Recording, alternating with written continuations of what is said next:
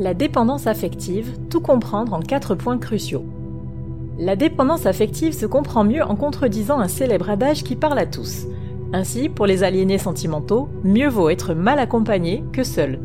S'il y a dépendance, il n'y a plus de liberté, et cela sous-tend inévitablement un rapport malsain à autrui, qu'il s'agisse d'un conjoint, d'un ami ou d'un membre de la famille. Les raisons qui poussent à maintenir le lien sont fondées sur les peurs et les incertitudes, causant un stress chronique hautement énergivore et qui va à l'encontre du sentiment amoureux. Apprenez à comprendre le fonctionnement des dépendants affectifs pour construire de nouvelles relations plus saines.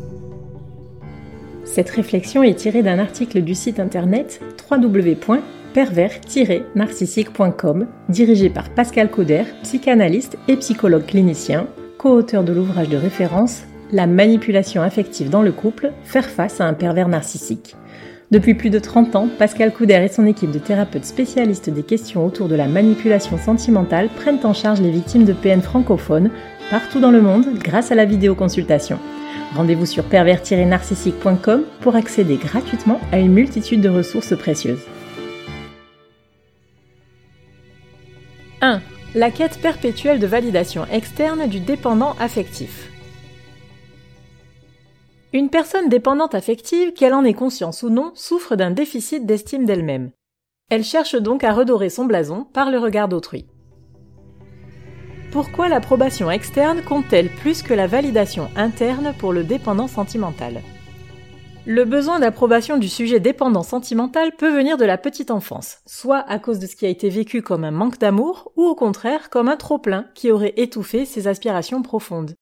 Mais si le comportement dysfonctionnel surgit plus tard dans la vie adulte, il est fort possible qu'il soit la conséquence d'un traumatisme. Celui-ci peut être primaire, agression, deuil, rupture, etc., ou secondaire, vécu par autrui et qui nous touche par procuration. Mais aussi, il peut être soudain ou cumulatif. Perturbé dans ses schémas d'autonomie en amour de soi, l'individu carencé ne peut se suffire à lui-même. Il recherche alors comme mécanisme de récompense immédiate la validation à l'extérieur de soi plutôt qu'en soi. Comment le besoin de validation d'autrui se manifeste-t-il Le besoin irrépressible d'approbation externe se traduit par la sollicitation quasi systématique de la vie des autres. Incapable de se fier à son propre jugement, le sujet manquant de confiance en soi s'en remet à l'opinion de son entourage pour faciliter ses choix. La prise de décision n'est d'ailleurs pas du tout un exercice aisé pour les codépendants. Ainsi, ils ne peuvent se résoudre à trancher dans leur dilemme, ils ont tendance à masquer leur indécision en imitant leurs proches au risque d'être catalogués comme étant sans personnalité propre. Et cela se voit à tous les niveaux, même les plus infimes. C'est comme cela qu'ils commanderont la même chose que leurs voisins au restaurant ou qu'ils achèteront le même vêtement qu'un ami, par exemple. Même si l'image du sujet dépendant en est ternie, la recherche d'approbation reste prédominante. Ces personnes ont besoin d'être soutenues et confortées, voire prises en charge complètement. Il peut s'agir de requérir de l'aide pour gérer diverses affaires domestiques, administratives ou autres, ou bien se voir dans l'incapacité de faire quoi que ce soit par soi-même. Tout est ainsi prétexte à capter sur soi l'attention de l'autre, se rassurer par sa présence en appelant constamment à l'aide. 2. Le besoin de fusion des personnes codépendantes. Avec une telle faille narcissique qu'il expose à l'emprise émotionnelle, le dépendant sentimental développe un comportement d'addict à l'amour. Il cherche à fusionner avec autrui et éprouve une grande difficulté à se détacher de l'individu qui, selon lui, le complète en comblant son vide affectif. La pulsion de rejet de la solitude menant à l'isolement. À la recherche de toujours plus de proximité, l'éloignement et la solitude sont vécus dans la douleur. Malgré l'aspect irrationnel du fonctionnement de la relation, le codépendant est incapable de s'empêcher d'agir de la sorte. Sa compulsion prend le pas sur sa volonté. L'énergie étant majoritairement concentrée sur le partenaire, cela ne laisse pas beaucoup de place au reste de l'entourage. Les relations sont donc de plus en plus négligées au profit du lien exclusif fusionnel. Ce phénomène provoque un cercle vicieux qui enfonce davantage la personne dépendante affective dans sa démesure. En effet, privée de vie sociale, elle se raccroche encore plus à son partenaire qui porte la responsabilité de ne pas la laisser face à sa plus grande ennemie, la solitude le comportement obsessionnel étendu. Quelqu'un dont l'attention est focalisée sur sa moitié, expression lourde de sens, se reconnaît souvent par une affection débordante envers cette dernière et un souci du détail aigu sur tout ce qui la concerne. En somme, cela équivaut à être amoureux de l'amour. C'est le simple état amoureux qui amène l'impression de satisfaction et le sentiment d'exister.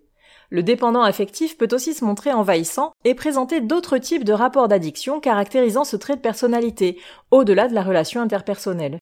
Quelqu'un d'obsédé par le jeu, l'alcool ou bien le travail ou le sport indique potentiellement une incapacité d'autorégulation susceptible de s'étendre au couple.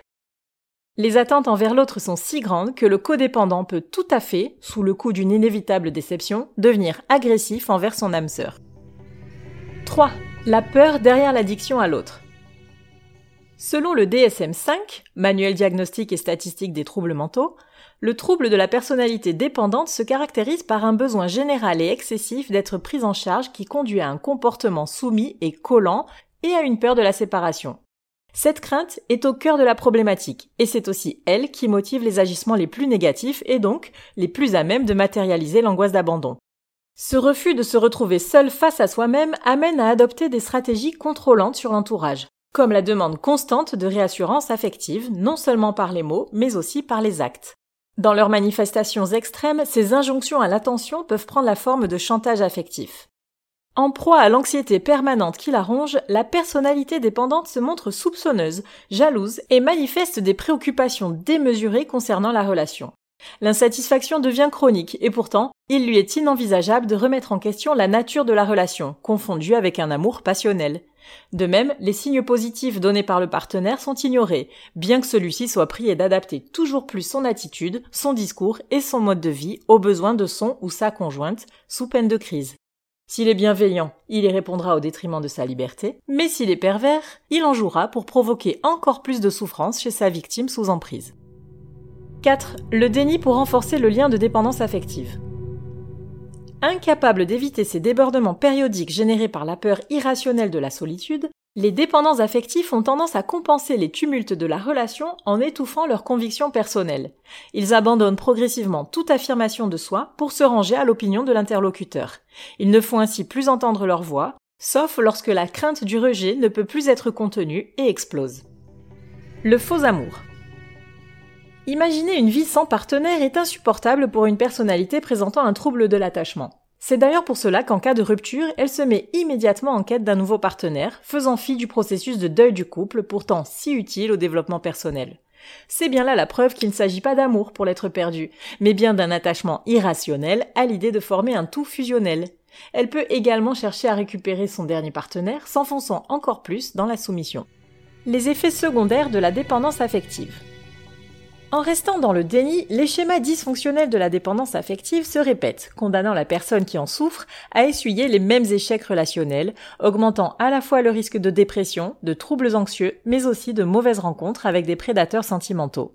En effet, en prenant en charge la plus grande partie de l'équilibre de la relation, le sujet codépendant développe une forte tolérance aux abus émotionnels et aux micromanipulations.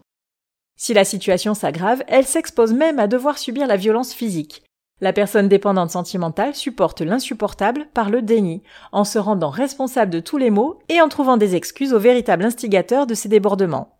C'est comme si l'entité couple prenait le pas sur l'existence individuelle du dépendant affectif. La dépendance affective perturbe les relations à autrui car elle met de côté l'individu au profit de l'union.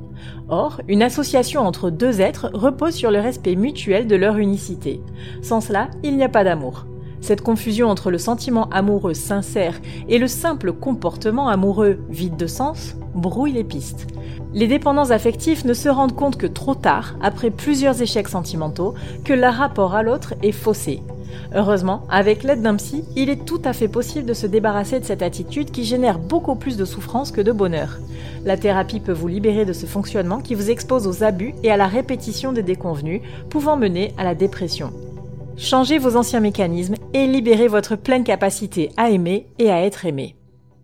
Rendez-vous sur www.pervers-narcissique.com et trouvez-y de nombreux conseils sur comment gérer la séparation, comment gérer l'après, la reconstruction et vous pourrez également rentrer en contact avec un membre de l'équipe. Ne restez pas seul. Merci d'avoir écouté ce podcast.